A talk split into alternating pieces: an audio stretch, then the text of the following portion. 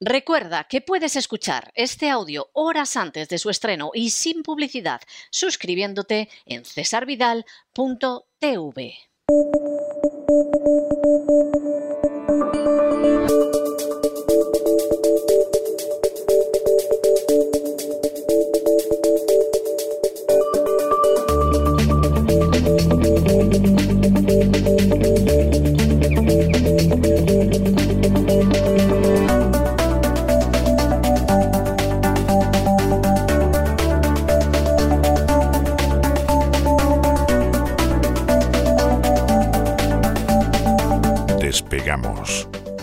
Lorenzo Ramírez. Corremos raudos y veloces hacia nuestro avión, atravesamos el umbral, nos tiramos en plancha sobre los asientos, nos abrochamos los cinturones, despegamos y nos vamos elevando por los aires hasta alcanzar nuestra altura y nuestra velocidad de crucero Don Lorenzo, ¿qué hace usted destrozando a dentelladas ese sombrero de charro mexicano? ¿Pero qué, qué, le pasa? O sea, vamos, yo, sé que aquí no te dan ni, ni siquiera un pisco labis en el avión, pero vamos, tanto como para que le dé esos bocados, me parece exagerado. Buenas noches. Muy buenas noches, don César, ¿qué tal? Hombre, yo si hay lío con México, yo casi me pongo del lado de los mexicanos. César. me lo estaba viendo venir, me lo estaba viendo venir. Me lo ¿Qué quiere que le diga? No sé, eh, ya es lo último que me falta, ¿no? Que me digan que soy pro-mexicano, ¿no? Sí. Anti-español, desde luego que ya para muchos, pro-ruso, ¿no? También sirvo para los servicios secretos israelíes, ya lo último que me falta es que me digan que me gusta el tequila reposado, ¿verdad? El reposado es el que hay que beberse, señores, que cada vez que voy por ahí a algún restaurante y veo alguno bebiendo los tequilas esos el transparente no vale, ¿eh? tiene que ser el reposado, el auténtico reposado, don César. Pues sí, un, día, un día me explico usted a mí la diferencia, porque le puedo asegurar que de tequila no sé nada, o sea, salvo que es, que es un alcohol de elevado tanaje de origen mexicano, ahí me quedo, ¿eh? o sea, que, que, algún día me explica usted lo del reposado y el color y tal, porque me ha pillado usted inalvis. si acaso alguna vez le van a invitar o algo, pues usted pida el reposado, ¿eh? pida el reposado y entenderá lo que le estoy diciendo. Aunque yo la verdad es que ahora, para acompañar a este tequilita que me he preparado hoy, todavía no le he empezado a dar, porque si no, claro, imagínese el despegamos, imagínese el vuelo. Estoy cocinando una tortilla de algas ahora mismo. Porque. Caramba, que. Sí. En fin, qué moral tiene usted, vamos, yo. En fin, mucho hambre tendría yo que tener un camping gas. Sí, sí que me, me, regalaron ¿no? en una página web, antaño que era un periódico, y bueno, pues con eso me preparaba una tortilla de algas, porque he decidido por fin volverme verde, resiliente y sostenible, inclusivo todavía no, ¿eh? Todavía no, por ahí no paso, ¿eh? Pero volverme verde, resiliente y sostenible, yo creo que sí, sobre todo ahora que la Comisión Europea ha decidido impulsar la producción y el consumo de algas en Europa. Voy a ver si me acostumbro. Bueno, en realidad yo tengo callo. Yo desde hace muchos años tomo sushi y ahí las algas tienen un papel fundamental. Claro que una cosa es comer sushi y otra hacerse una hamburguesa de algas.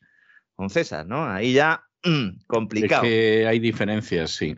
Vamos a tener que ir pensando en esto ya no por imperativo legal, sino por los propios precios, porque madre mía, don César, como decía Chiquito de la Calzada, te mueven más que los precios. Pues en Estados Unidos la noticia hoy, sin ninguna duda, es el dato de inflación. Dijimos que pasaría el 7 y que se acercaría al 7,5. Es que es, es el 7,5 es un punto más de lo que esperaban los, más, eh, los analistas más pesimistas. Decían que iba a estar en el 7,4 esa inflación. Los precios están subiendo en Estados Unidos a un ritmo del 7,5% anual. Es, una, es una barbaridad. Y además le voy a decir una cosa, eh, y lo hablaba precisamente ayer con una persona que se ocupa de estas cosas aquí en Estados Unidos. Eh, el problema es que es mucho más. Es decir, claro, sí, Dices un siete y medio, sí, es un siete y medio de media, pero, pero es que un ordenador no te los compras cada dos días. Y un automóvil es, y la cesta de la compra sí la compras.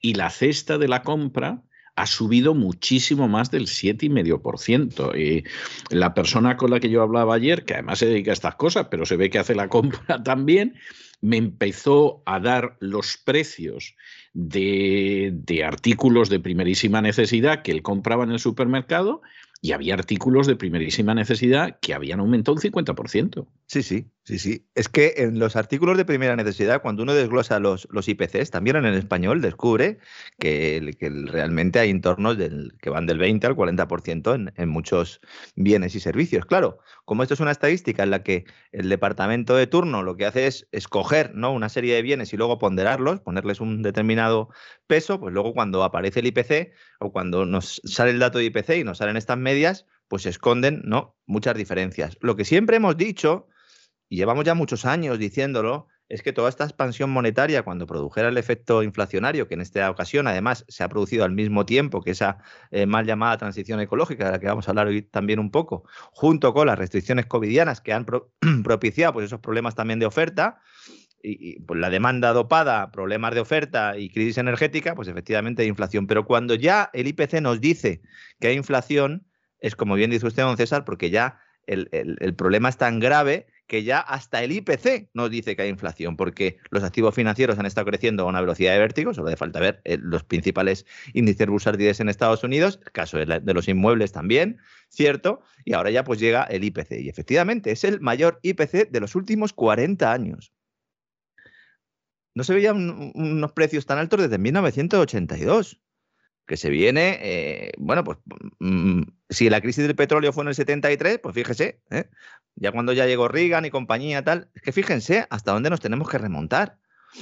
Claro, el asunto aquí es que en aquella época se produjo una subida de los tipos de interés, bueno, espectacular, que hoy en día pues no resistiría eh, la economía ni de broma, y entonces por eso se está hablando y cada día que pasa pues se comenta más el hecho de que eh, pues se puedan producir más subidas de tipos de interés en Estados Unidos, incluso de los que está esperando el mercado. La presidenta de la Reserva Federal de Cleveland, Loretta Mester, directamente ha dicho que el Banco Central de Estados Unidos, la Reserva Federal, está preparado para subir los tipos en cualquier reunión.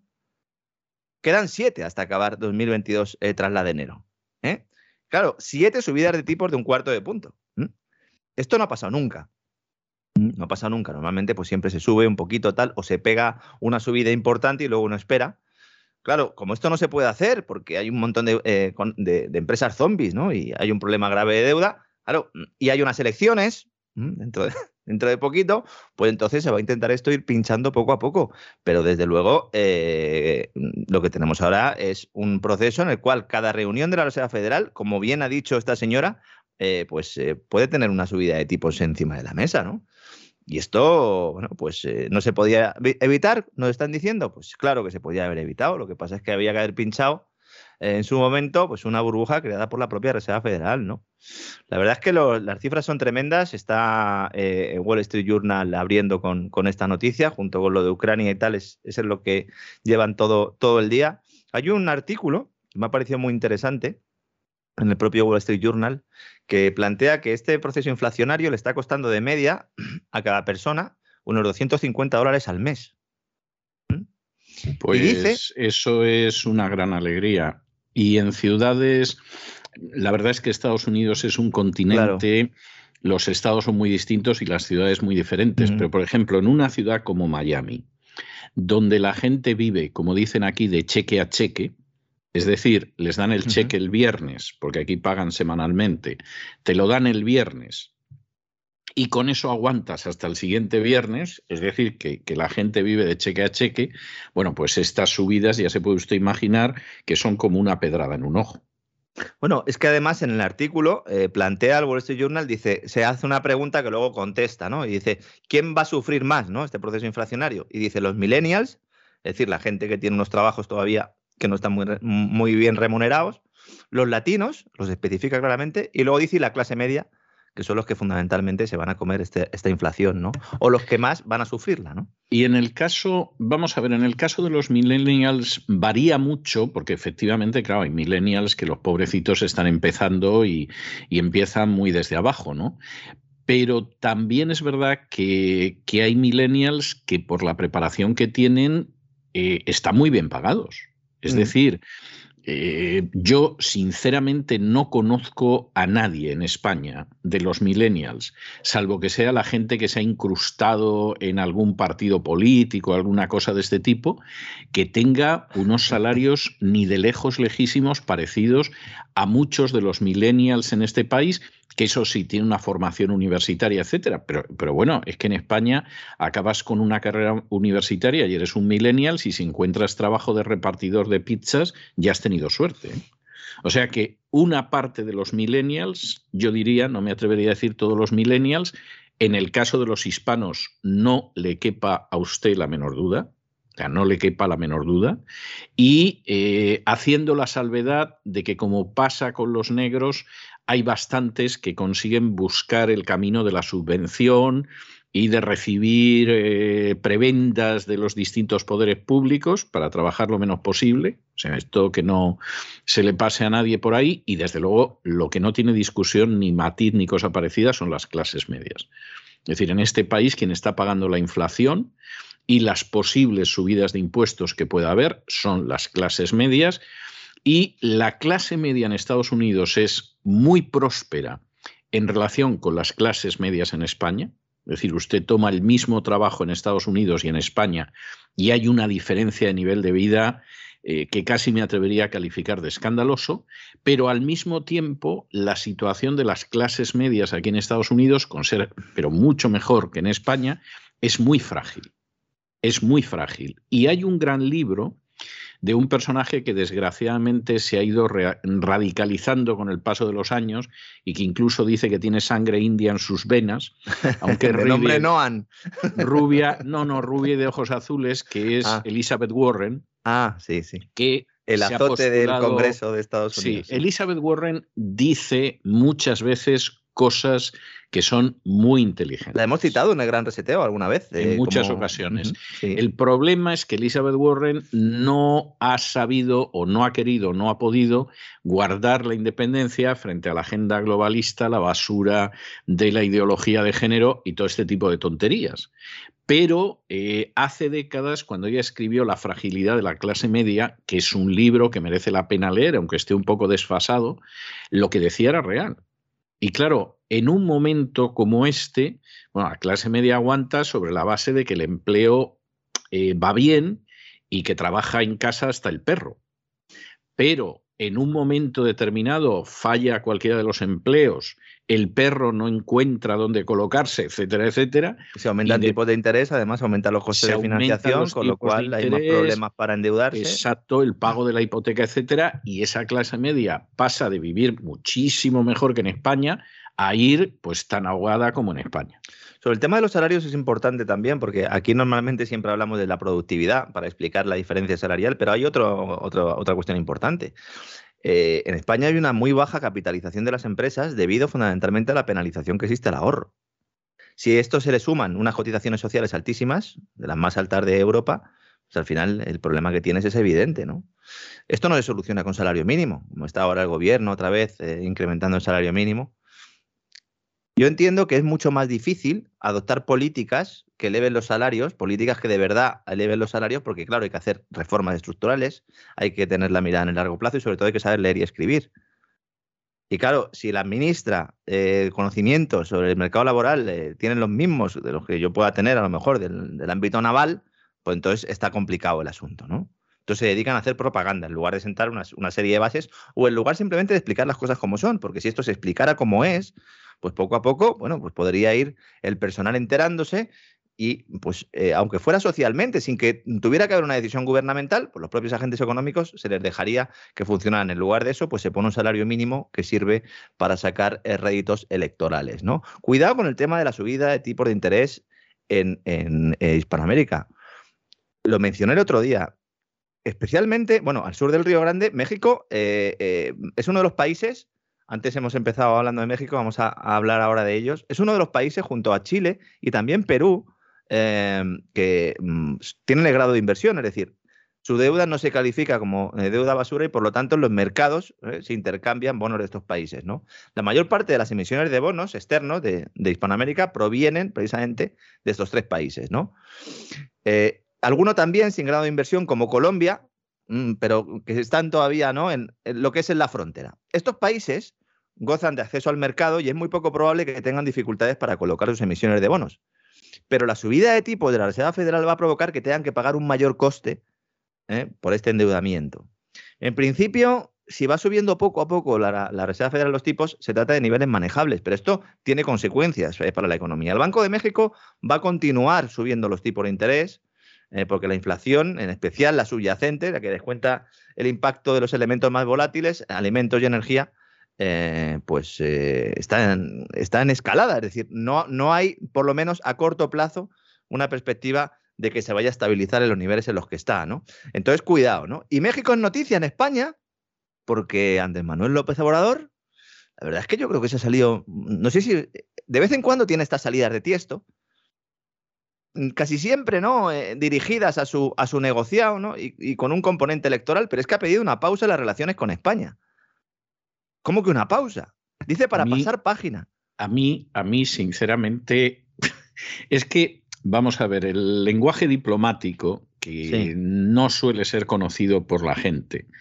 Es un lenguaje que está muy decantado que está muy bien perfilado, yo casi me atrevería a decir que cincelado, y hay una serie de pasos muy específicos, ¿eh? desde el llamar a consultas al embajador, a, eh, romper relaciones diplomáticas, en fin, todos estos pasos están muy estudiados. ¿eh? Y el derecho internacional público a mí siempre me pareció apasionante desde la Facultad de Derecho porque todo está muy decantado y además está muy decantado con el paso de los siglos. Entonces, cuando de pronto alguien eh, te sale con algo así como la suspensión, tú dices, mande. O sea, ¿qué, está usted diciendo? Eh, eh, ¿Qué es esto de la suspensión? O sea, seguimos manteniendo relaciones diplomáticas, no las mantenemos, como pasó durante todo el periodo de la dictadura de Franco. O sea, ¿qué pasa aquí? ¿Qué la, diplomacia, la diplomacia española no sabe lo que está pasando. Eh, no, no, generalmente no lo saben en casos claros, imagínese con esto. han pedido explicaciones y han dicho, bueno, ¿qué quería decir este hombre? Nadie sabe nada. Yo he hecho alguna llamada esta mañana, nadie sabe nada. Todo el mundo está leyendo las informaciones que aparecen, pero nadie eh, eh, no se aclara nada a la prensa. No, ¿qué significa la suspensión? O sea, ¿Van ustedes a permitir que entren los españoles en México o van a tener que pasarse por el paso para que les den un visado? O sea, ¿van a tener que ir a Miami, al consulado de México en Miami, para que les den un visado o seguimos igual? Eh, los acuerdos internacionales que tenemos, eh, ¿pretenden ustedes también suspender tema comercial con las inversiones? Claro, es que los flujos eh, son crecientes. He estado mirando algunos datos de los últimos tiempos y son crecientes, es decir, no es algo que, que se pueda parar de hoy a mañana. De hecho, él lo que ha planteado es la suspensión, ha utilizado esa palabra y luego también ha dicho que había que hacer una pausa en estas relaciones con España para pasar página, dice él, a una etapa en la que autoridades y empresas españolas se han aprovechado del país. ¿no? Y entonces él ha dicho, eran como dueños de México.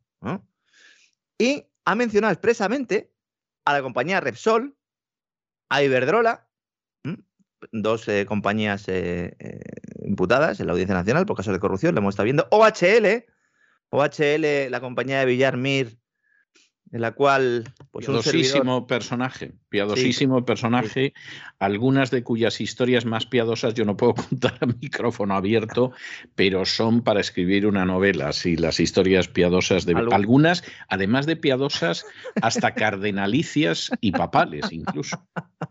Yo en mi negociado, que es el ámbito financiero, saqué la patita lo que pude, porque no me dejaron sacarla mucha, pero yo estuve informando, la verdad, sobre lo que estuvo haciendo OHL en México y todo las, el maquillaje contable, básicamente, que hizo sobre el tema del tráfico de las autopistas y cómo la Comisión Nacional del Mercado de Valores miró para otro lado. Al final se hizo ahí una OPA con un fondo, una operación un poco de esas extraña para enterrar y sacar de bolsa a la compañía y aquí paz y después gloria, pero AMLO la ha mencionado porque sabe perfectamente de lo que está hablando, evidentemente. ¿no? Y luego dice, Dice, no quiero hablar de los bancos, porque eso ya es otro capítulo. ¿Cómo que no quieres hablar de los bancos? El primer banco de México es español. pero, es, pero, es, inteligente, es inteligente, eh, don Lorenzo, porque es decir, aquí de momento empiezo a dar guantazos, paz, paz, paz, a todos estos. Y a los bancos, bueno, idos preparando que ya otro día voy a por vosotros. Como ya ha tenido lío, ya tuvo lío. Hugo Chávez en un aló presidente en el Día de la Mujer, fulana hablando de su mujer. Vete preparando que cuando llegue a casa ya te daré lo tuyo. Pues, pues aquí suena los bancos españoles que se vayan preparando que les voy a dar lo suyo. Bueno, eh, BBVA ya la tuvo en su momento, Ronaldo, al principio, cuando se hablaba de prohibir las, las comisiones bancarias. ¿Recuerda usted que decía México, bueno, decía AMLO, ¿no? Según llegó, voy a prohibir las comisiones bancarias. Luego hubo un viaje ahí de señores del BBVA y al final, pues, eh, hubo fumata blanca, nunca mejor dicho, y al final no se prohibieron las comisiones, pero ya hubo mucho lío en aquel momento. Estas declaraciones se producen justo cuando el Santander está negociando la compra de la red de Citi en México, que le haría pues eh, luchar de tú a tú en México con el propio BBVA, es decir, que el sector financiero de México sería español, en concreto del Santander y de BBVA. Eh, yo entiendo a López Obrador porque me parece que una cosa es lo que dice y luego es lo que hace. En el caso de BBVA yo creo que es claro. Estuvo diciendo un montón de tiempo que iba a acabar con esas comisiones y luego pues no lo hizo, ¿no? Pero es notable, ¿no? Que eh, plantee esto y que, bueno, pues eh, ponga sobre la mesa revisar las relaciones empresariales y políticas con España justo en un momento en el que además hay un especial interés español. Además en muchos sectores, ¿no? España ahora mismo es el segundo inversor extranjero en México. 76 mil millones de dólares ¿eh? al cierre del tercer trimestre de 2021. Está viendo datos eh, de, inversión extranjera directa, no los actualizan mucho, pero bueno, yo creo que nos sirven un poco para verlo. Y bueno, es que ahí operan 7.000 firmas españolas. BBVA, lo acabo de mencionar, Iberdrola, efectivamente, FCC, Acciona, Santander, Telefónica, Naturgy, ACS de Florentino, SACIR, la citada OHL, que ahora es OHLA, Melia, NH, Repsol. Es que le voy a decir el, IBEX entero. El IBEX entero. Y sobre todo muchas pymes ¿eh? que están acudiendo allí, ¿no? Y bueno, pues eh, también generando empleos, eh, ¿cómo no, no? Entonces, plantear esto así, tal como lo hace este señor pues ha sentado como un jarro de agua fría y como digo, ha cogido sobre todo con el pie cambiado a muchos aquí en España. Supongo que en México estarán riéndose diciendo, mira la que hemos liado. Luego nos ofrecerán algo, lo cogeremos, ¿verdad? Y se seguirá produciendo eso que dice Andrés Manuel López Obrador, ¿no? Que es que las empresas españolas se van a seguir aprovechando del país, más bien de los ciudadanos, en connivencia con el presidente, que, es, que es el colaborador necesario. ¿Verdad, don César? Siempre el político es el colaborador necesario. Totalmente, es el colaborador necesario. Sin ese colaborador, es como el cable.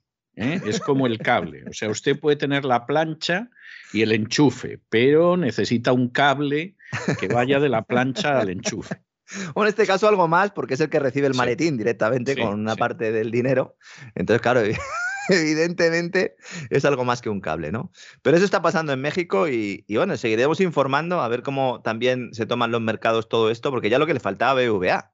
Es decir, ya como encima, la joya de la corona, que BBVA, sigo insistiendo, la mayor parte de su beneficio proviene de México.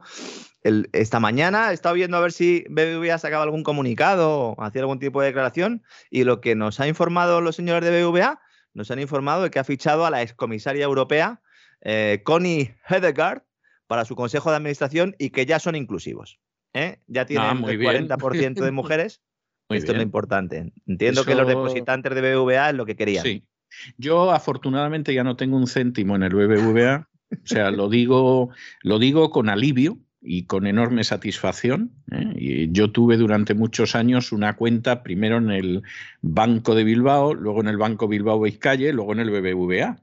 ¿Eh? porque mi padre fue empleado durante muchísimos años y claro, cuando yo en su día empecé a ejercer la abogacía y tuve que abrir una cuenta, ya se encargó mi padre de que fuera en su banco, en el que todavía trabajaba. Y, y el día que cerré la última cuenta en el BBVA, oiga, fue como si me hubiera emancipado, como si me hubieran indultado de la cárcel o algo así. O sea, yo estaba loco por irme y yo creo que era más que nada por no darle un disgusto a mi padre, pero, pero vamos, mi opinión no era, no era precisamente positiva y no voy a contar infinidad de cosas que, que en fin, vamos a dejar ahí, ¿no? Que no digo yo que, No, perdone, perdone. No, no, pero bueno, ya, ahora ya sabemos que son inclusivos, incluso puede que sean verdes, sí, y a ver cómo son de resilientes. es lo que le iba a decir. Es que vamos a ver, Connie Hedegaard fue comisaria europea de Medio Ambiente, ¿eh? de Medio Ambiente, Clima y Energía. ¿eh? Entonces, esta señora, es que me río porque es que eh, eh, es para reírse porque si no me pego un tiro. Vamos a ver. Comisaria Europea de Acción por el Clima y fue la que diseñó la agenda climática de la Unión Europea, la Agenda 2030, 2030. Bien, estupendo. Es decir, sea, ya que vas a contratar a una señora. La, chusma globalista. Y por supuesto, ya que vas a contratar a una señora, pues que sea la chusma globalista en estado puro. La FETEN. Que yo, esto, yo si fuera accionista de BVA, pues me daría cierta tranquilidad. Porque BVA se ha posicionado muy bien en, dos elementos. Igual que le critico otras cosas, en esto se ha posicionado muy bien. Tema digitalización, digital y tal. Fueron los primeros. Eh, se han comido buena parte de esa inversión, ya lo decía Francisco González, que llegaron demasiado pronto y eso eh, le generó unos costes importantes, pero están ahí, en la vanguardia, y también en el tema de la financiación sostenible, emisión de deuda y también con una tarjetita ya que tiene su huella de carbono. Es decir, están posicionados perfectamente para esa Agenda 2030. Lo que no saben o sí lo saben, pero, pero van con los ojos tapados, es que a lo mejor todo eso acaba en manos del Banco Santander. ¿Mm? Qué bien, qué bien. el Banco Santander, qué bien. Claro, que ya también, ¿eh? pues digamos que en el, ámbito y en el panorama internacional, Ana Botín ha sabido moverse muchísimo mejor que la cúpula de DVA y de hecho Ana Botín ya le ha trasladado al Banco Central Europeo que si hace falta, ella echa una mano y se queda con BVA si hace falta. Aunque no olvidemos que yo sigo pensando que antes de esa operación habrá una operación cruzada en la cual estará BBVA, en la cual puede estar Cuchabank y en la cual ya veremos si está Sabadell de comprador o de vendedor. De comprador o de vendedor. En todo caso, es un buen momento ahora para, los bancos, sobre todo por el escenario alcista de tipo de interés que comentábamos al principio del programa, ¿no? Y luego me estaba haciendo esa tortilla de algas, porque es que le quería contar una cosa, una historia don César, porque es que mire, Bruselas ha dicho que no puede ser esto que sea Asia quien tiene la mayor producción de algas, que esto no puede ser que esto hay que potenciarlo en Europa. Son cosas prioritarias, ¿verdad? Para el ciudadano europeo. El ciudadano europeo ahora mismo lo que más le preocupa ¿no? es eh, poder tener una producción propia de algas, ¿verdad? Para introducirlo en, bueno, pues en su dieta, para introducirlo en su cultura gastronómica. Esto es como lo de los chips, que ahora el viejo continente quiere también impulsar con una nueva ley. Todo se hace con leyes. Con la mirada puesta en qué? En lo digital y en lo verde. ¿Y qué va a hacer la Comisión Europea? Pues lo que hace siempre. Va a lanzar un plan de acción, esto es muy bonito, ¿verdad? Un plan de acción, creando un hub, que es otra palabra de moda que podría traducirse como centro de actividad, ¿no? Centro neurálgico, ¿no? Hub, en el que, cómo no, se van a reunir representantes de agricultores, de productores, de distribuidores, de consumidores y, y desarrolladores tecnológicos, así como inversores, empresas, investigadores y ONGs. Todo esto por las algas. Como decía la famosa canción de Georgie Dan, el chiringuito, el chiringuito. Y como no puede faltar el componente globalista en su versión gran reseteo del Foro Económico Mundial, nos dice Bruselas que esta iniciativa se enmarca dentro de la estrategia de la granja a la mesa, como parte del Pacto Verde Europeo, en la que, cito textualmente, las autoridades europeas se han marcado como objetivo que las algas se conviertan en una fuente alternativa de proteínas a las de origen animal en consonancia con el avance de las nuevas tendencias vegana, vegetariana y flexitariana. Toma castaña. Anda, toma castaña. Lo de, lo de toma castaña va a acabar siendo literal, porque vas a decir, María, hay chuletas para comer hoy y te va a decir, toma castaña. O sea, y te va a dar una castaña o dos. Y, en España con la sartén. eh, sí, sí. Sí, las, esposas tienen una, tienen, bueno, tienen dos características principales en, estos elementos, que es el lanzamiento de sartén y el lanzamiento de zapatilla. Con efecto, eh, la lanzaba mi madre por el pasillo y siempre me daba, ¿no? Oiga, era impresionante la habilidad de nuestras madres con la zapatilla. ¿eh? Mm, sí, sí.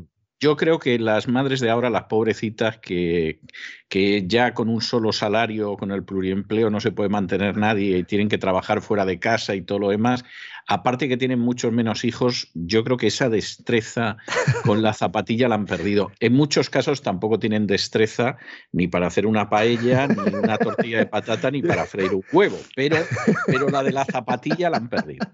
Yo que soy amo de casa, yo lanzo la zapatilla eh, lo que pasa es que a mí mis hijos me la devuelven, que esto es algo que yo con mi padre nunca hacía, ¿no? Vamos a ver. no, desde luego, o sea, lo que usted acaba de decir, eso es una instantánea de una generación. ¿eh? No lo voy a tocar ni lo voy a matizar, porque efectivamente, para los que hemos conocido la otra generación y esta, dices, bueno, e, esto se hunde. Como decía Gila, ¿no? Como decía Gila, antaño sí que había comunicación entre los padres y los hijos, ¿verdad? Porque cuando llegaba a casa a las 7 de la mañana completamente ya bastante perjudicado, pues mi padre eh, me pegaba un guantazo y yo pues le entendía. no, decía, no decía, decía, otra cosa. mi padre me decía, como vuelvas a llegar otra vez a esta hora, te pego una pata en la cabeza que te la arranco. y había un diálogo. Yo le y había un diálogo. Yo le entendía, ¿no? Le entendía, ¿no? Pues yo lo que no he entendido es lo de flexitariano. Entonces digo, madre mía, digo, y yo que estoy todos los días aquí con información y no sé lo que es esto, pues. Entonces, eh, he tenido que consultarlo con especialistas. Esto parece una broma, pero no lo es. Por lo visto, se puede llamar flexitariano aquella persona que basa su alimentación en una dieta vegetariana, pero que de manera ocasional y por diversas razones consumen algunos productos de origen animal, mariscos, pescados, aves, carnes, aunque no necesariamente todos ellos. Vamos, que los vegetarianos es que cuando quieren, pues se meten entre pecho y espalda un chuletón de kilo y medio, precedido de unos carabineros a la plancha. Entonces, la idea que subyace detrás de esto es que la gente coma verduras siempre y de vez en cuando, venga, puedes comer carne hoy. Vamos a acabar todos siendo flexitarianos. Por supuesto, voluntariamente no. Porque como imponer esto sería un escándalo, dicen, no, no, esto es lo último de lo último. Esto es la tendencia que revolucionará la salud. Nos convertiremos en saludables, en healthies, como se dice ahora, ¿no? Eso sí, pasando por consulta médica un par de veces al año para que nos inoculen nuestra dosis de ARN mensajero. Eso que no falte. Comerás hierba y serás feliz. Recuerda, don César, el título de aquel programa. En César me acuerdo, me acuerdo, sí, sí. 5 de diciembre de 2020. Comerás hierba y serás feliz. Pues aquí lo tenemos. ¿eh? Comerás algas y serás eh, feliz. Y hablando del verde, que te quiero verde, hoy Diario Expansión, principal periódico financiero español, dedicaba su portada a una entrevista que ha hecho su colega el británico Financial Times, con quien tiene un acuerdo comercial, una entrevista a la vicepresidenta tercera del Gobierno de España y ministra de Energía y Transición Ecológica, Teresa Rivera, cuyo currículum hemos desglosado en varias ocasiones y que siempre le ha ligado a las más altas autoridades supranacionales, amiga de la danesa que comentábamos antes, porque han trabajado juntas. Bueno, es que ella eh, ocupa un sillón en el Consejo Asesor Global de Cambio Climático del Foro Económico Mundial, de Klaus Schwab, Teresa Rivera nuestra ministra, y también en la ONU. Bien, el titular de la entrevista es que es ya de risa si no fuera por la gravedad que implica. Dice, a toda página, los precios de la energía pueden poner en peligro la transición energética. pues claro, señora ministra. Para eso están los precios. Para servir de señal que informe a los agentes económicos para ver lo que se está haciendo mal, lo que están haciendo mal ustedes. Para penalizar aquellas intervenciones públicas que entorpezcan la libre asignación de recursos. De hecho, es que es la transición energética la que está eh, poniendo en peligro la evolución de los precios. Es justo al revés de lo que ha dicho esta señora. La entradilla de la noticia de entrevista es que no tiene desperdicio. Dice, Teresa Rivera advierte que si los precios de la energía se mantienen altos, esto podría poner en peligro la transición energética al aumentar los costes y distanciar a los ciudadanos. Claro. Claro, es que los precios están altos precisamente por esta mal llamada transición, porque ustedes, señores políticos, burócratas, ingenieros sociales, quieren provocar cambios en el sector energético que disparan los precios, pero esto no es nuevo. En España lo sabemos bien. Es que la transición energética es la causa de que suban precios, no el efecto no deseado. Y además dice que puede distanciar a los ciudadanos. Claro, claro que lo va a distanciar porque se den cuenta de lo que supone la estafa de las políticas denominadas de lucha contra el cambio climático, que nada tienen que ver ni con el ecologismo, ni con, ni con las emisiones, ni nada, como hemos expuesto aquí muchas veces, también recientemente en un programa monográfico, 11 de enero del 2022, ¿no? La entrevista la verdad es que es espectacular y sirve para comprobar pues, la locura ¿no? de los tiempos que vivimos. La señora tercera, vicepresidenta tercera, dice que el problema, y esto ya, esto es lo mejor de todo, dice, es que de repente el mundo decide que todo tiene que ser digital, renovable y verde. Pero vamos a ver, ¿cómo que el mundo decide? ¿Cómo que el mundo? ¿Cómo que el mundo? Esto, esto es igual que cuando de pronto dicen, no, y la iglesia se dio cuenta de la Inmaculada Concepción. La iglesia, ¿cómo que se dio cuenta? Vamos, que la pobre gente que estaba por ahí escardando cebollinos o trabajando en un molino, de pronto todos dijeron, hay una Inmaculada Concepción. Hombre, no, una serie de señores llegaron a esa conclusión, lo impusieron como dogma y la gente de abajo que se lo creyera. Y pongo ese ejemplo y podría poner otros en otras áreas, pero eso de el mundo, pero ¿qué mundo? Yo tuve un profesor de derecho canónico, era, era un tipo peculiar, ¿no? Y entonces, cuando te explicaba las sucesivas redacciones del derecho canónico y los anteproyectos y todo, decía, y el cardenal Felici impulsó esto y gustó mucho. Y yo siempre me quedaba con la duda de decir, ¿a quién?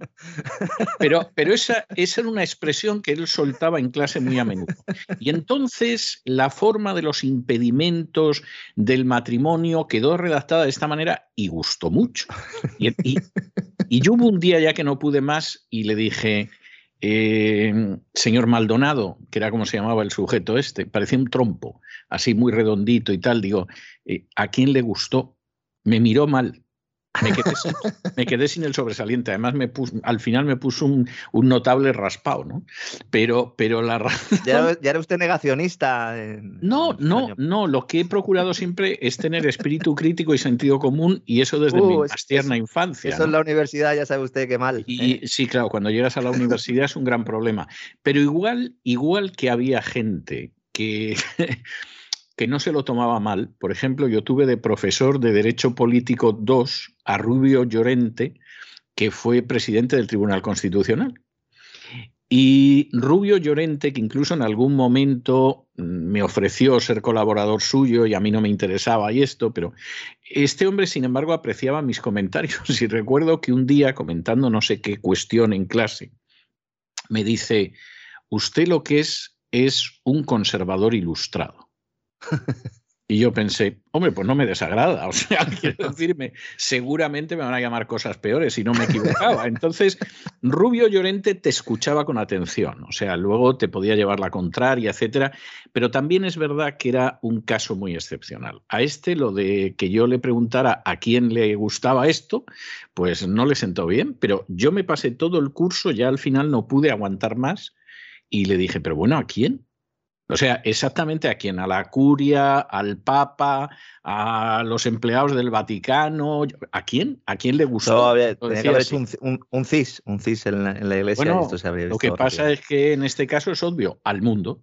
Al mundo. O sea, el mundo es el que ha decidido esto y el que no se lo quiera creer que reviente. Pero es que además en este caso es, es que no lo está diciendo, es que si lo dijera Calviño, pues eh, sería criticable, pero es que lo dice precisamente una señora que está justo en las, las tripas de la bestia, del leviatán, que ha decidido que todo tiene que ser digital, renovable y verde. Y dice, el mundo lo decide. Ustedes en la ONU, ustedes en el Foro Económico Mundial, ustedes en los gobiernos, son los que deciden. ¿eh? Y para terminar de rizar ya el rizo, nos comenta la señora Rivera que como el mundo decide que todo tiene que ser digital, renovable y verde, que se han producido tensiones en las cadenas de suministro y generado inflación y que esto no puede ser. Y le preguntan, bueno, y entonces, ¿y esto cuál es la solución? Dice, ah, pues esto dinero, dinero público, esto dinero de los contribuyentes, porque el Fondo Europeo de la Recuperación es una oportunidad única para combatir el cambio climático. Le prometo, don César, que después de leer esto he hecho una pausa, como AMLO, ¿verdad? en mi trabajo esta mañana. Ahí sí, ahí la pausa está justificada, sí. me ha aireado un poco, luego he vuelto a revisarla, es que no me lo creía, es que parece un chiste, parece una parodia. Mm, pero como digo, lo lamentable es que sea esta la política, no ya del gobierno español, sino de toda Europa y que se extiende también a otros continentes a través de los terminales supranacionales estos de los organismos que hemos citado y en los que tiene un papel destacado la señora Rivera y otras, ¿no?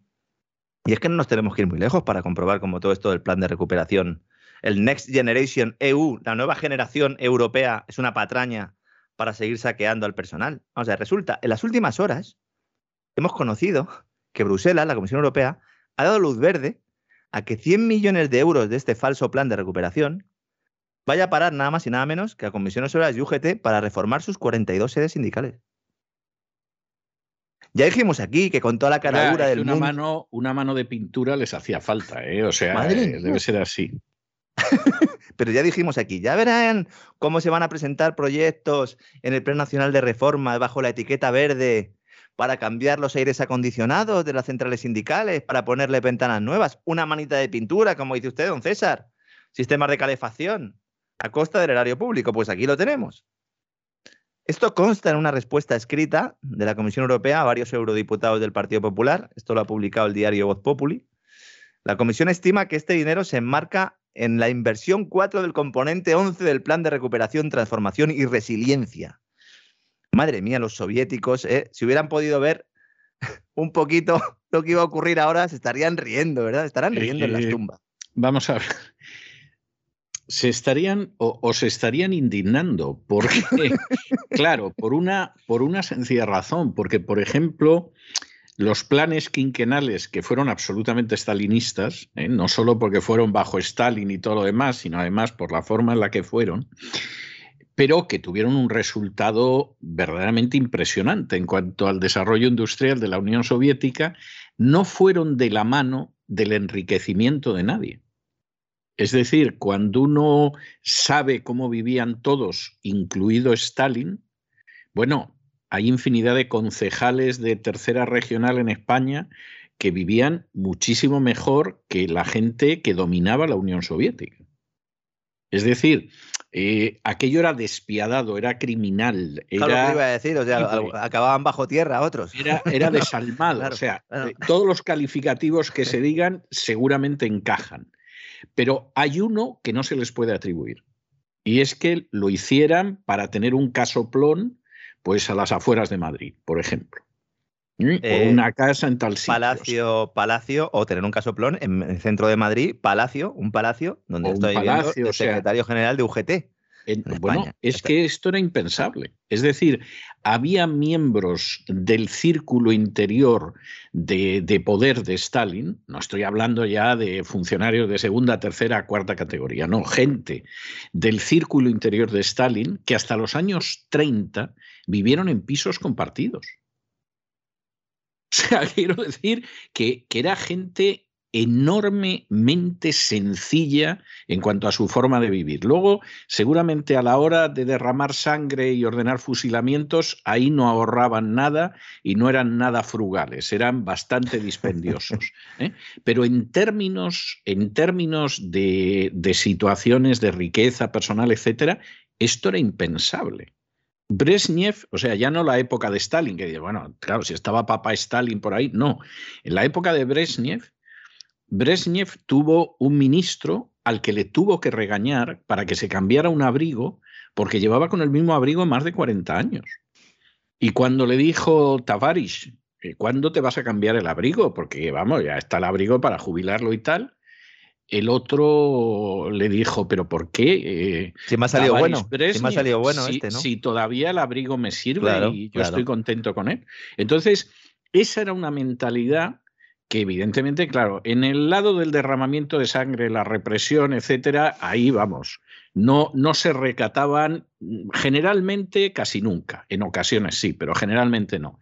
Pero en el terreno de lo que era eh, el dispendio económico, etcétera, vamos, eso era impensable. O sea, eso era totalmente contrario a esa visión. Eh, un familiar mío, que en paz descanse, hace muchísimos años, que yo creo que nunca estuvo afiliado al Partido Comunista, pero que desde luego tenía una simpatía enorme por el Partido Comunista y se creía lo que contaba el Partido Comunista. Estoy hablando de la época de Franco, ¿eh? un hombre bastante mayor en aquel entonces. Este hombre, yo recuerdo que decía algo que mi hermano y yo nos reíamos mucho, pero que luego hemos recordado muchas veces con mucha pena porque recuerdo que un día, en una discusión en la que estaba mi padre y en la que estaba eh, mi hermano y yo estábamos presentes, él empezó a decir que un político no podía gastar en cuestiones, vamos, no de artículo de lujo, de tener un buen coche o algo de este tipo. O sea que un político tenía que vivir con una frugalidad, pero, pero vamos, puritana. Y en ese momento soltó una frase que a mi hermano y a mí nos hizo reír, pero que luego lo hemos recordado muchas veces, porque dijo, ¿qué es eso de fiestas y banquetes, etcétera? Al puente de Vallecas y chocolate con churros. Como diciendo, oye, si quieren algo, que vengan a una zona obrera y el tope de gasto, un chocolate con churros. O sea, un político, si mi tío abuelo, que en concreto era este señor, hubiera visto lo de las mariscadas de la UGT y lo del casoplón de Pablo Iglesias y las fortunas que han hecho la gente de la izquierda y todo lo demás, bueno, va a ponerles una bomba. O sea, es que, Es, que, es que es algo que, claro, nos hemos acostumbrado a esto de verlo durante muchos años. Pero esto vamos a ver, para mucha gente es un escándalo. Es que en España, con tarjetas de crédito de la Junta de Andalucía se pagaban las prostitutas con tarjetas de crédito de la Junta de Andalucía. Bueno, y eso no solamente, vamos a ver.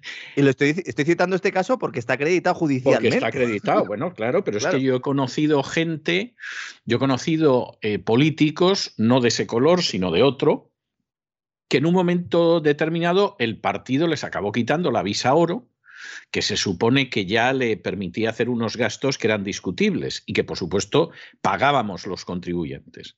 Pero se la acabó quitando porque es que se pasaba la vida en los prostíbulos del sur de Francia.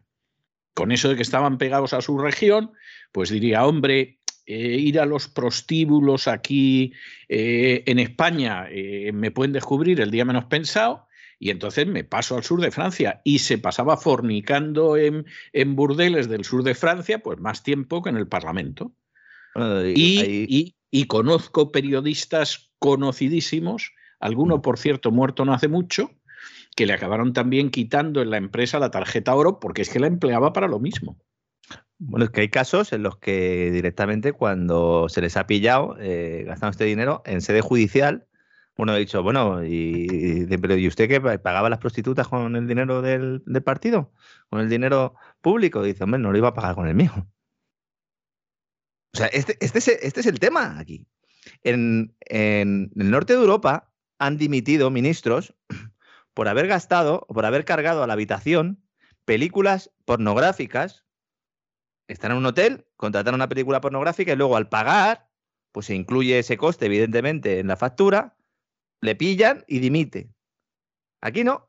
Aquí estamos hablando de tarjetas black, ya no solo en el ámbito financiero, sino las tarjetas black eh, propias de la propia Junta de Andalucía, pero las de los propios partidos. Y estamos diciendo que también los sindicatos han participado de esto. Entonces, evidentemente, esto es un escándalo. Pero es que, además de todas estas historias, ¿no? que además siempre suelen salir cuando hay elecciones y lo cuenta el otro partido de forma interesada, ¿no? como enseñando la patita, luego tenemos el saqueo institucional. Y el saqueo institucional es que Bruselas nos diga que nos va a dar un dinero para una supuesta recuperación, que el gobierno diga que va a hacer un plan nacional de reformas, que en teoría reforma es una reforma, es decir, oiga, ¿qué va a hacer usted para que la economía española sea sostenible, de verdad? Pero no en el ámbito climático, sino para que sea sostenible, para que eh, los ingresos fiscales no laminen la inversión, para que tengamos eh, unas cuentas públicas relativamente saneadas, para que tengamos un sistema eh, eh, de gasto público, un sistema social de servicios públicos que no ahogue la iniciativa privada, etcétera, etcétera. No, no. Mi plan nacional de reformas es cambiarle el aire acondicionado a la sede de UGT. Y cuela. Y nos dicen, claro que sí, muy bien hecho, señores. Componente. Inversión 4, componente 11 del Plan de Recuperación, Transformación y Resiliencia. Ahí hay 1.070 millones de euros para la mal llamada transición energética de la Administración General del Estado, de los cuales 100 millones van para, la reforma de las sedes sindicales. Mil millones de euros en cambiar el aire acondicionado. ¿Mm? Pues así todo. Léanse el Plan Nacional de Reformas. Está en Internet. Léanlo. Van a alucinar. Aquí hemos hablado largo y tendido de él, pero van a alucinar. Y mientras en España destinamos el dinero a estas cuestiones y nos quejamos de que la transición ecológica dispara los precios de la electricidad, los franceses se frotan las manos por haber conseguido que la energía nuclear pase a ser considerada verde y por lo tanto parte de esta transición energética. La, única buena noticia, yo creo que tiene Macron, que todavía eh, está el pobre hombre, ¿no? Como en el cuento de los tres cerditos, ¿verdad? Cuando al final el cerdito intenta entrar por la chimenea y le ponen el caldero, ¿verdad? Y le sale el trasero ardiendo y tiene que ir al río a apagarlo. Pues yo creo que así estará ahora mismo Macron después de la visita a Putin, ¿no? Bueno, bueno, me di cuenta me di cuenta, porque antes de ver la foto completa eh, no me pude dar cuenta de esto, pero me di cuenta de que aquello fue una sucesión continua de humillaciones a Marie Cron. Eh, resulta, usted ha visto esa foto en la cual están en una mesa, que se ve que no encontraron una mesa más larga en el Kremlin para sentar a un lado a Putin y al otro a Maricrón. Sí, que yo pensaba que le iba a pedir, le iba a decir, venga, saca, ¿no? Como si estuvieran jugando. Entonces, no, no, aquello, aquello era una distancia tremenda. Bueno, yo vi la foto, me di cuenta del desplante, de lo que quería decir, o sea, todo eso lo vi. Pero de pronto veo la foto completa. Estoy leyendo un medio ruso y en ese momento veo la foto completa. Y claro, ahí yo dije, bueno, bueno, bueno, aquí el bofetón que le han dado a Maricrón es de campeonato. Porque resulta que durante cinco horas le tuvieron enfrente de la estatua del zar Alejandro I, que es el que machacó a Napoleón en 1812. Y estoy convencido de que tal y como es Putin, seguro, ¿eh? seguro, le dijo, le dijo, seguro, eh, mire, esta es la estatua esta es la estatua de Alejandro I, que usted sabrá que le dio de leches a Napoleón hasta que le dolió la mano. Que seguramente ni estaba ahí antes de que llegara Macron y la pusieron No me extrañaría nada, no me extrañaría nada que la pusieran específicamente. Usted sabe que fue cuando los cosacos acabaron abrevando a sus caballos en el Sena, ¿no? En París y tal. Bueno, Aseyevu, Sayiches, Gasparín Macron. ¿eh? O sea, Aseyevu, Monsieur Macron, siéntese, señor Macron, que ahora me va a escuchar. Aquí tiene usted. ¿Eh? Mm, y, y, ahí Macron, pues tragándoselas, y luego tuvieron una comparecencia que yo la he visto completa, y vamos, salvo salir de detrás del atril y empezarle a darle collejas a Macron, es que Putin no pudo hacer más. Ahora, cinco horas viendo la estatua de viendo la estatua de Alejandro I, o sea, es que es algo verdaderamente impresionante. Claro, vamos a ver, para la gente que es española, para que lo entienda un poco, pues hombre, imagínese usted que viene el presidente francés a España, que en España hay un presidente del gobierno decente. Yo sé que eso es prácticamente imposible de imaginar. De, centro a lo mejor, decente complicado. Pero es así y se sientan y le colocan enfrente de la estatua de Carlos V. ¿eh? Y entonces, del que por cierto he hablado en el editorial de hoy de la batalla de Pavía y todo, o sea que y entonces le tiene usted cinco horas al presidente francés con Carlos V enfrente. ¿eh? Y, y, entonces, pues el otro tragando quina. Pues este colocó a Alejandro I.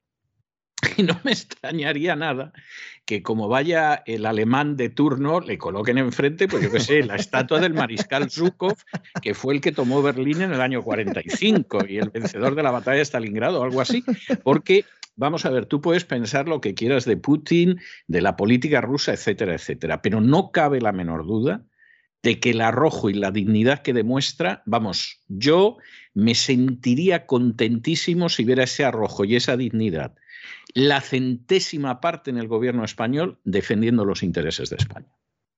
No, no, en, absoluto. Es que fíjese, y además en esta cuestión de la que estábamos hablando, la energía es un claro ejemplo. Antes hablábamos de Teresa Rivera.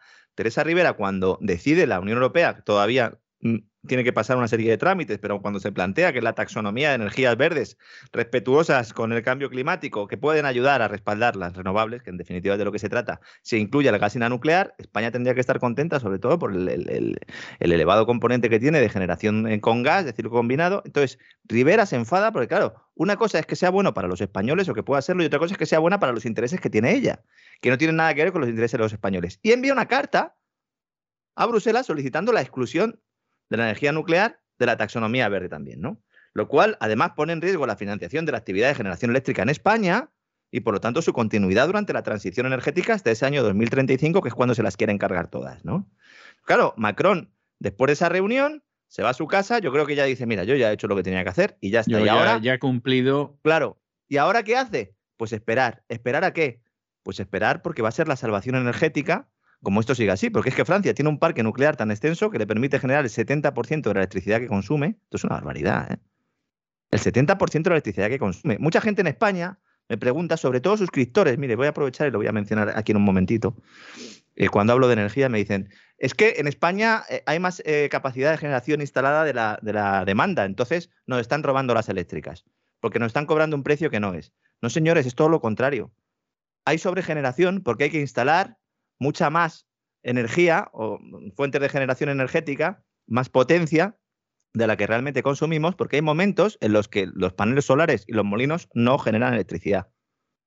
Entonces, como hay momentos en los que no generan, necesitas energía de respaldo. Por lo tanto, por cada megavatio de energía renovable que instalas, tienes que tener megavatio de respaldo a través del gas o de la nuclear. Si te cargas la nuclear, pues entonces tienes menos respaldo. Tenemos sobrecapacidad y a pesar de ello pagamos unos precios espectaculares. Luego, Francia es el segundo país con más reactores nucleares del mundo, después de Estados Unidos. Tiene 57. ¿eh? Es decir, esto es un negocio para Francia que puede vender electricidad y a la vez tener un mayor grado de diversificación. Importante para los tiempos que vienen. Esto de que la nuclear pase a ser verde es muy importante. Y en cuanto al gas, la Comisión Europea se está quedando, como diría usted, don César, bueno, está quedando como Rufete en Lorca, básicamente, plegándose a los intereses de la OTAN y negando la llegada del gas ruso, comprando el gas natural licuado a Estados Unidos a precio de oro, disparando los precios al impulsar la cotización de los derechos de emisión de CO2 por su política climática, porque ya sabe que el mundo ha decidido que todo sea, que todo sea verde, ¿verdad? Y esta es nueva. Fíjese en qué estamos la Unión Europea. Si nos están escuchando en Estados Unidos, estarán alucinando. La solución pasa por ir a Azerbaiyán a pedir a Azerbaiyán que eche una mano al viejo continente, ¿eh? poniéndose de rodillas ante el gobierno de Azerbaiyán para que sus proveedores de gas nos abran el grifo si la cosa en Ucrania se pone fea. Es que es de, película de terror. La comisaria de energía. Lo es, lo es, lo es. La comisaria de energía de la Unión Europea, el viernes de la semana pasada, se reunió con funcionarios de Azerbaiyán en Bakú para asegurar el flujo de gas a Europa. ¿Pero qué, pero qué, qué, tipo de broma es esta? No, no, es, es un delirio. Es un delirio. Y terminamos hablando de Rusia. La menciona usted, a Vladimir. Es noticia hoy en el mundo financiero por la decisión precisamente de Putin de enmendarle la plana al Banco Central del país, que hace unos días había mostrado su intención de prohibir el Bitcoin. Comentamos, analizamos bien la guerra que hay ahora mismo en estos momentos, mundial, de divisas. Y lo que va a hacer es, lo va a regular para que se convierta en una divisa permitida en el país, lo cual supone un vuelco importante en esta guerra monetaria que mantiene Rusia con Occidente bajo la atenta mirada de China. Y si la semana pasada Putin y Xi Jinping pactaron además pagar los intercambios del gas del nuevo gasoducto en euros, esto es otro factor más que amenaza la hegemonía del dólar, ¿no? Ahora Rusia abraza el Bitcoin. Esto es muy relevante porque si el Bitcoin se considera una divisa en Rusia, el país podría eludir cualquier futura sanción económica que se impusiera desde la OTAN. Cuidado, ¿eh? ya no va a poder decir Estados Unidos con sacarlo del sistema SWIFT, que permite realizar transferencias financieras internacionales.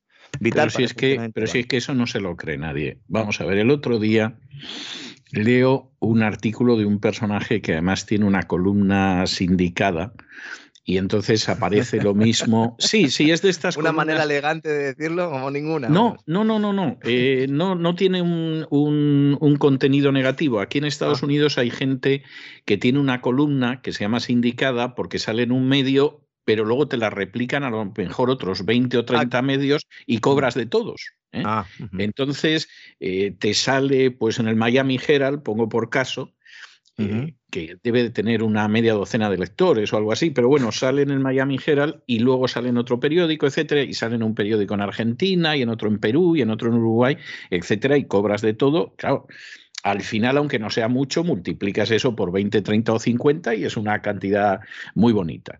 Y entonces este es un personaje que suele escribir de casi todo sin saber prácticamente de nada. Yo me quedo asombrado y en algunos casos pues pone un título atractivo porque es un tema de actualidad, pero luego te cuenta una anécdota de, de su adolescencia y dices, como tomadura de pelo, no está mal.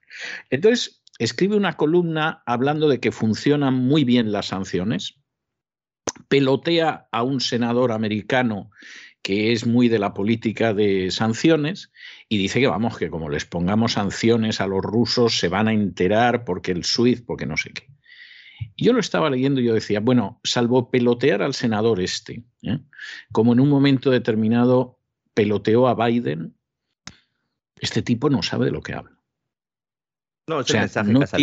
No, no tiene ni idea de lo que está hablando.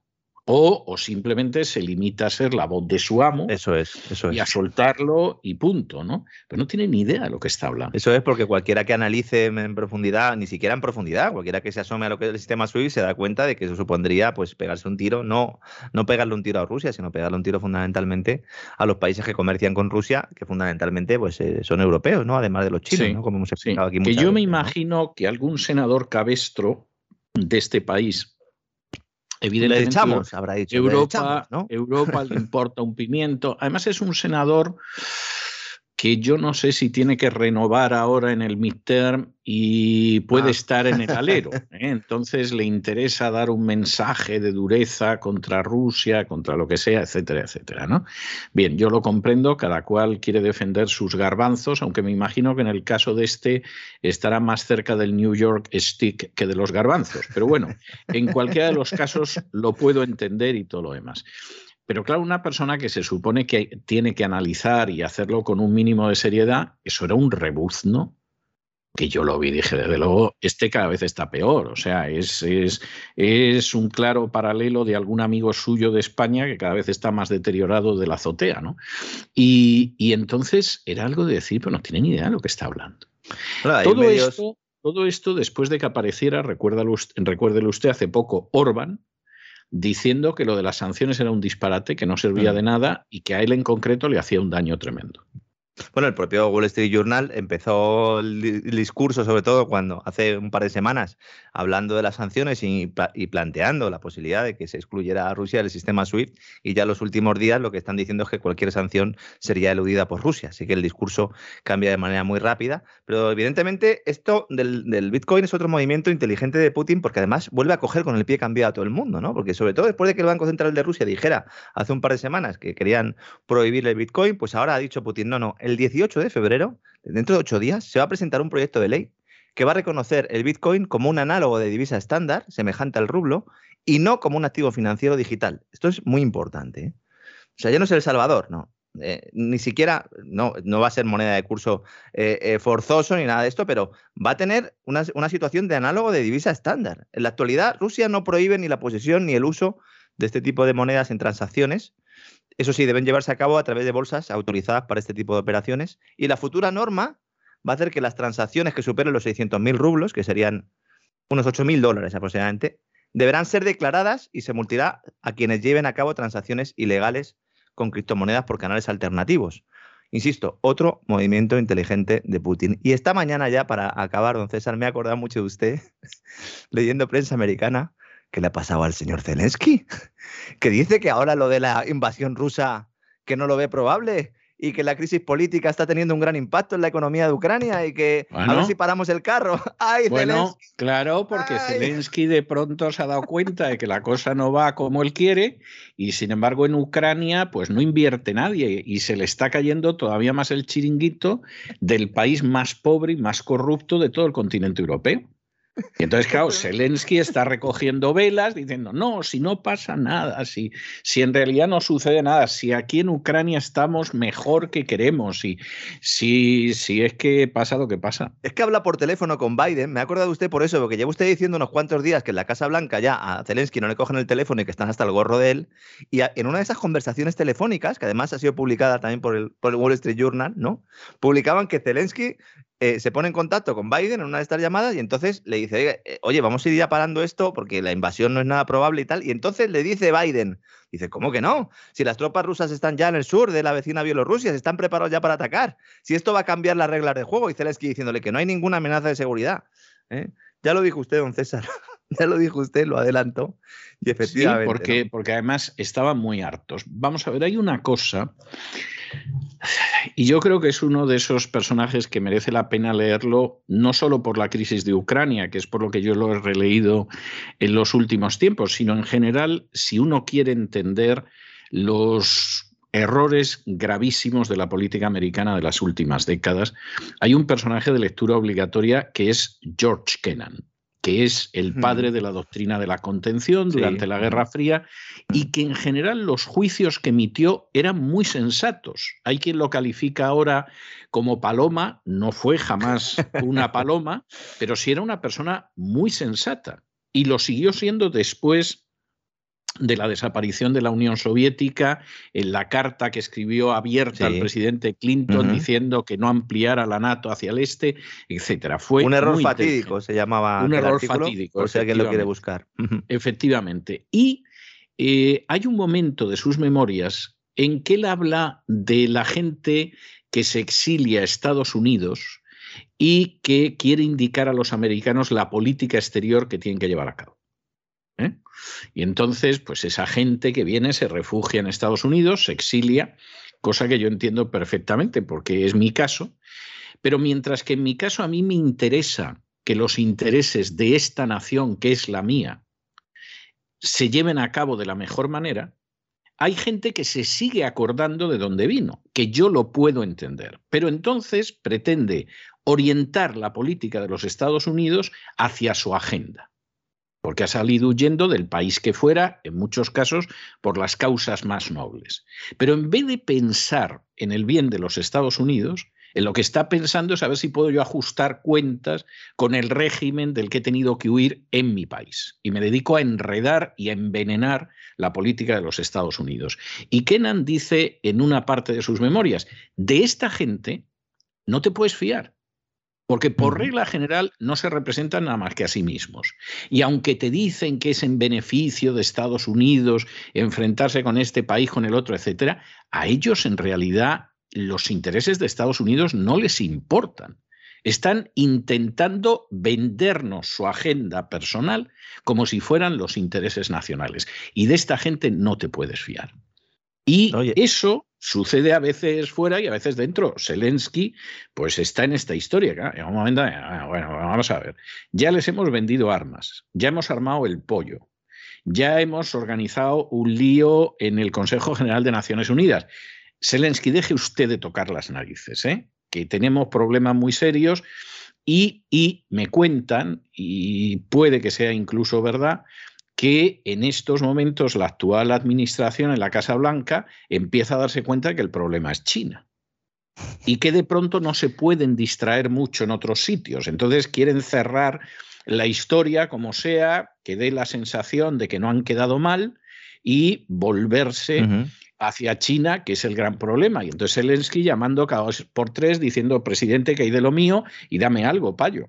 Sí, al mismo tiempo que se retira también a la familia de diplomáticos, de personal no esencial de la embajada, con lo cual están un poco como el perro hortelano, ¿no? El perro de San Roque, ¿no? Que ni come ni, deja comer, porque claro, eh, le está diciendo Zelensky, bueno, y entonces, eh, eh, si no paráis, ¿no? De, de, introducir incertidumbre, pues yo voy a tener problemas económicos. Bueno, pues Zelensky, es que tú eras ese valladar, ¿no? Del que hablaba toda esa doctrina de Kenan, ¿no? en ese artículo, que además recomiendo a todo el mundo que busque, porque está también traducido al español, y básicamente lo que decía ahí Kenan en 1997 es que el error más fatídico, que es el que da el título del, artículo, ocho párrafos tiene solo, ¿eh? de la política estadounidense en toda la era posterior a la Guerra Fría, era precisamente expandir la organización del Tratado del Atlántico Norte. No le hicieron mucho caso y bueno, pues eh, de aquellos polvos vienen estos lodos, don César.